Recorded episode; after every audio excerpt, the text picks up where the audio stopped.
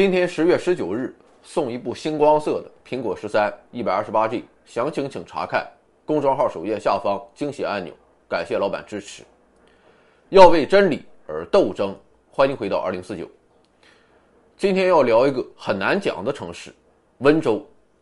对于很多外地人来说，温州给我们的印象并不好，因为一想起高企的房价，温州炒房团就会第一个跳出来背锅。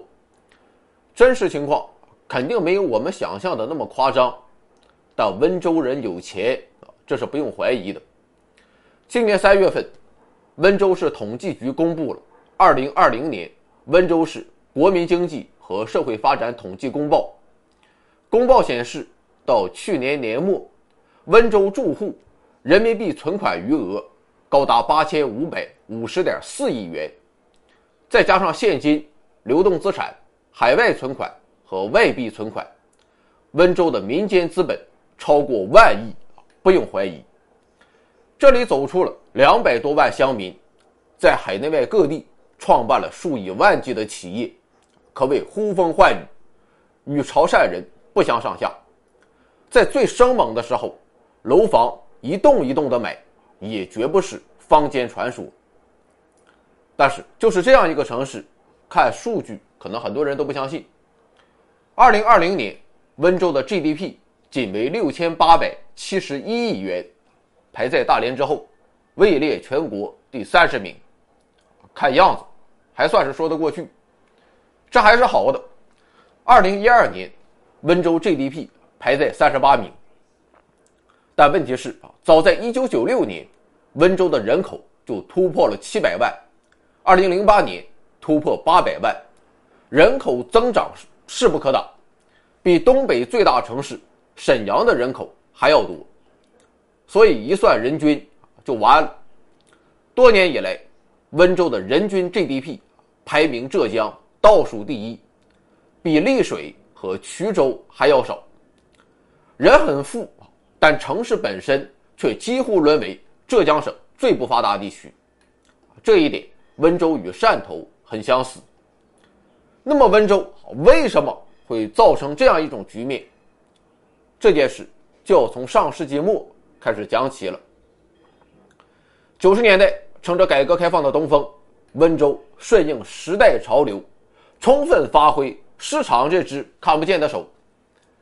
于是，在宽松的市场环境之下，温州的民营经济开始迅猛发展。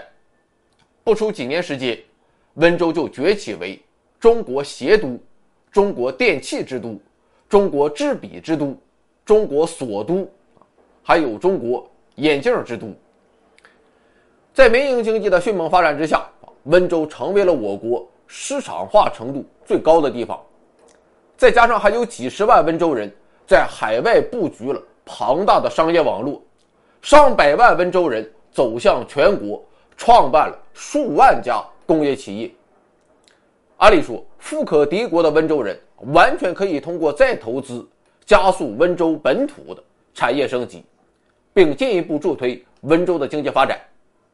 即便温州人自己不投资，温州也可以通过招商引资，吸引大型国企和跨国公司。有了这些巨头的存在，温州本土的中小民企也可以通过做产业配套，逐步谋求转型升级。宁波、长沙和苏州就是这么干的。宁波的套路是疯狂上马，钢铁、炼化、汽车等巨型项目，一举从轻工业时代过渡到重工业时代。长沙之前咱们聊过啊，嗷嗷搞重型机器，然后就幸运的搭上了基建狂魔的顺风车。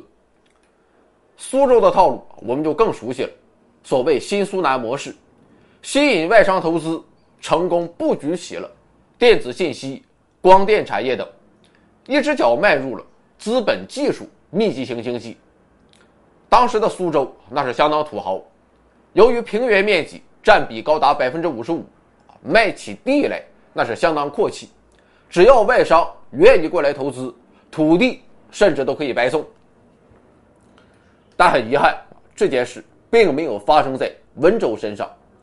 温州只能眼巴巴看着，原因很简单，温州没有地。看一个数据，根据住建部的统计，在2002年，温州的建成区面积是153平方公里，同时期深圳的建成区面积是168平方公里，二者差不多。但是经过十几年的发展，到2015年，深圳的建成区面积扩了五倍，达到了900平方公里。啊，就这样，深圳还天天喊我他妈没有地了。而相比之下，到2015年，温州的建成区面积只有不到250平方公里。问题是，当时深圳与温州的人口差不了太多，前者1140万，后者910万。所以说，温州不是不想扩，而是受地形的天然限制，它没法扩。人称温州的地形是八山一水一分田。人均耕地面积不足零点三亩，土地资源比金子还要稀缺，供应八九百万人的生活空间尚且吃紧，再想发展大工业或是临港大工业，它根本拿不出来大片的平坦海岸线。受到土地空间的束缚，温州的神话开始破灭。于是，当宁波、苏州已经走上了全新的发展之路时，温州人回头一看，自己还是遍地打火机、钢笔、纽扣和眼镜利润已经被压榨到极限。如果继续干，就必然会出现严重的产能过剩，落入无钱可赚的境地。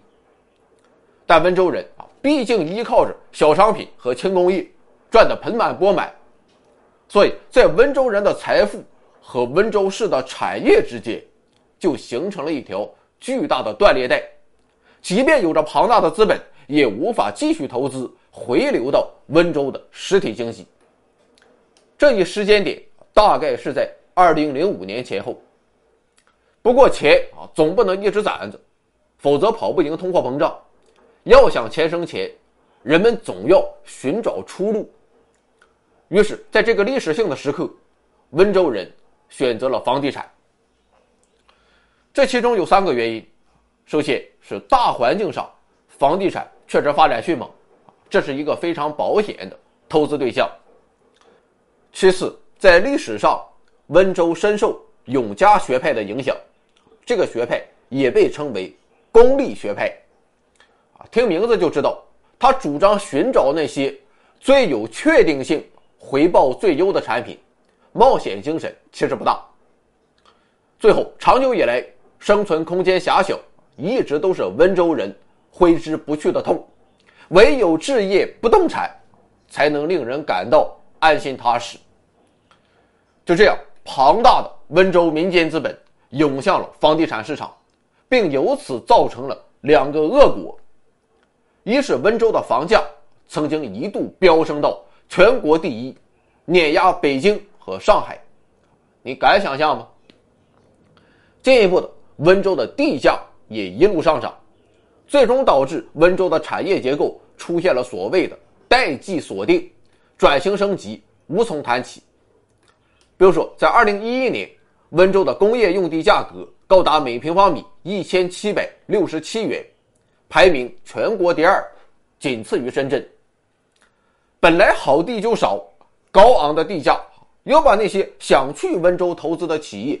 直接拒之千里之外，而且不仅是外面的企业不想来，哪怕是温州本土企业，在发展成为巨头需要扩大工厂时，也会逃到更便宜的地方。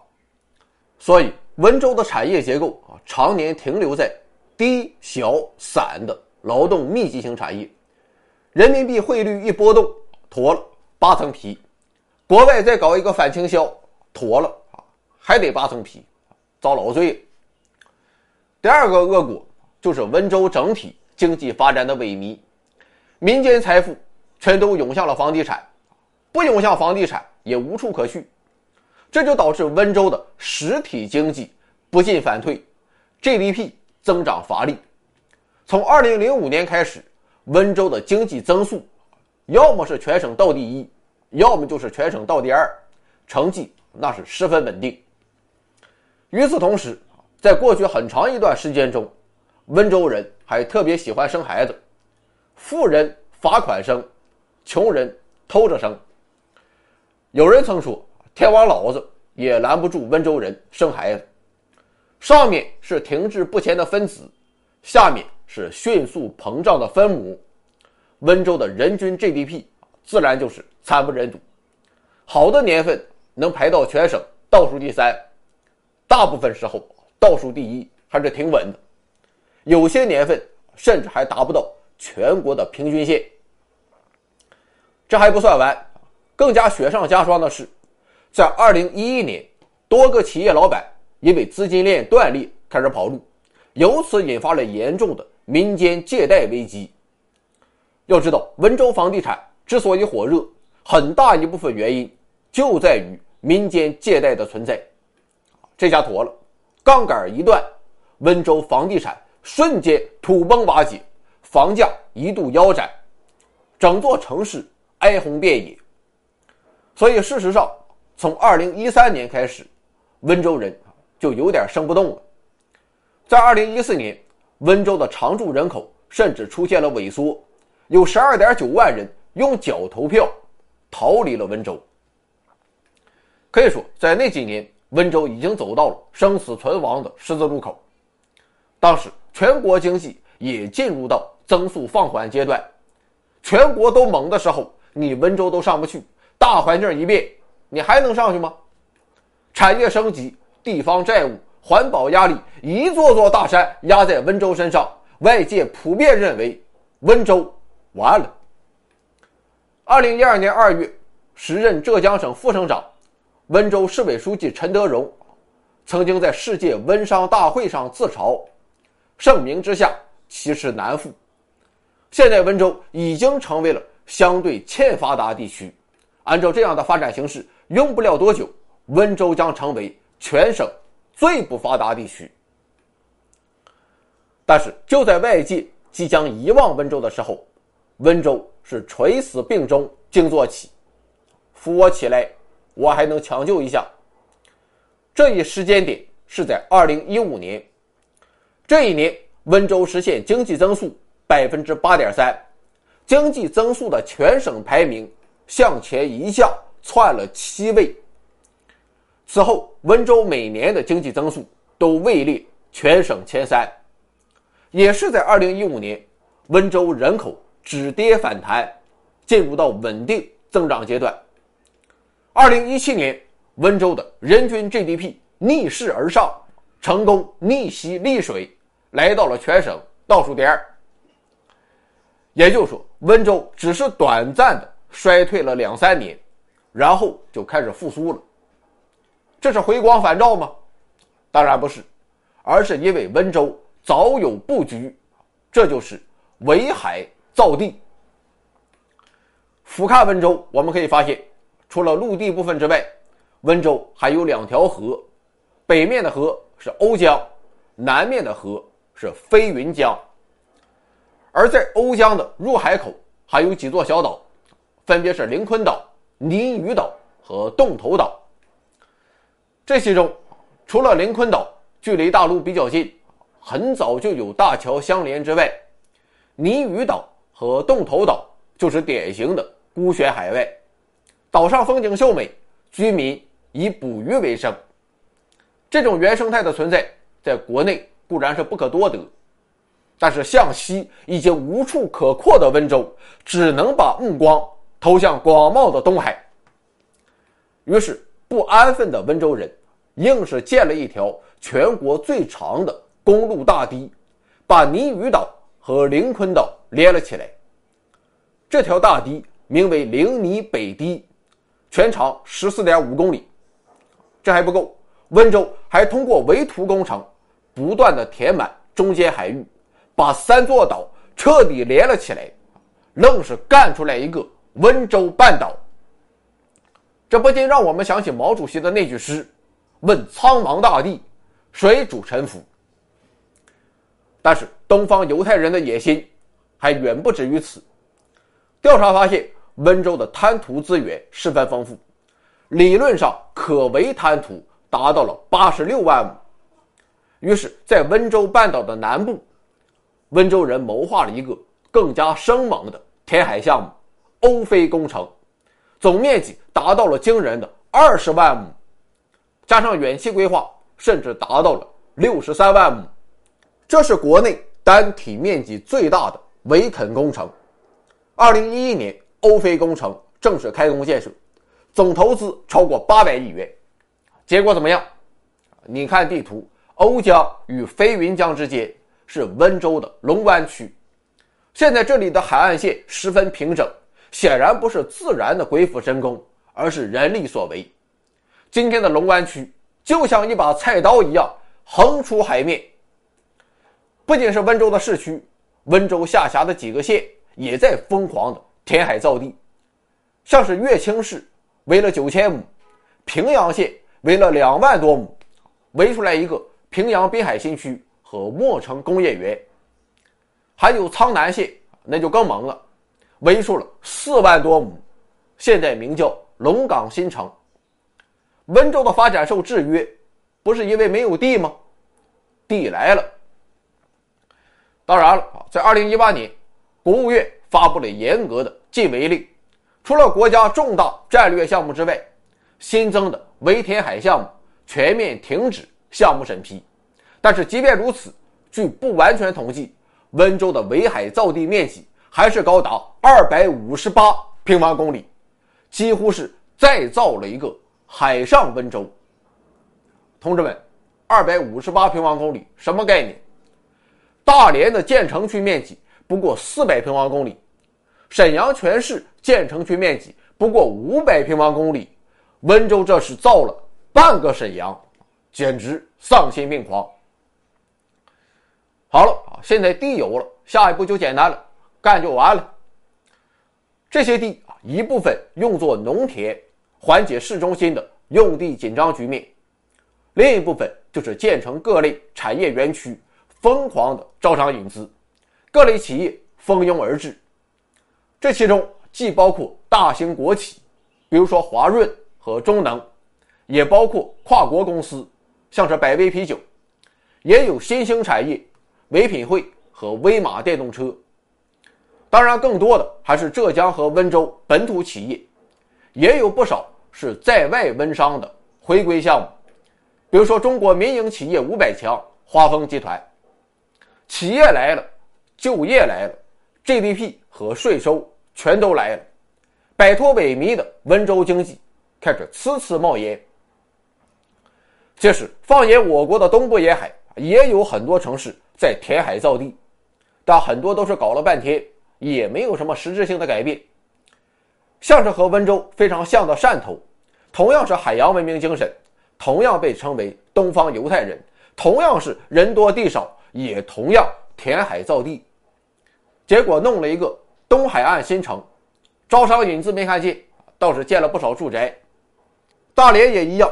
大连中山区有大片填海地带，填完之后，房地产开发商直接干进去。房地产开发倒也没有问题，啊，但是咱也没有看见房子多了，房价下来了，反倒是更贵。相比之下，人家温州人做的更多的是产业导入，大大推动了温州的经济发展和产业升级。凭借着这些新造的大路。温州成功上演了一出足以载入史册的绝地反击，他的成就前无古人，恐怕也是难有来者。温州人再次证明了自己是历史的缔造者，是浙江经济的代表者。现在，温州那些被叫停的填海项目，仍在等待新一轮的政策窗口。我们相信。新大陆还会在温州不断涌现，平地崛起更多的工厂和楼宇。过去曾有人说，只有温州人想不到，没有温州人干不到。正是依靠着这种气吞山河的精神，温州重新杀回了中国经济的主战场，重回大国叙事的视角，成为近些年我国陆域面积不断膨胀的最大功臣之一。温州人用自己的实际行动向世人证明：曾经沧海变桑田，敢叫日月换新天。干！心上的人儿有笑的脸庞，他曾在深秋给我春光。心上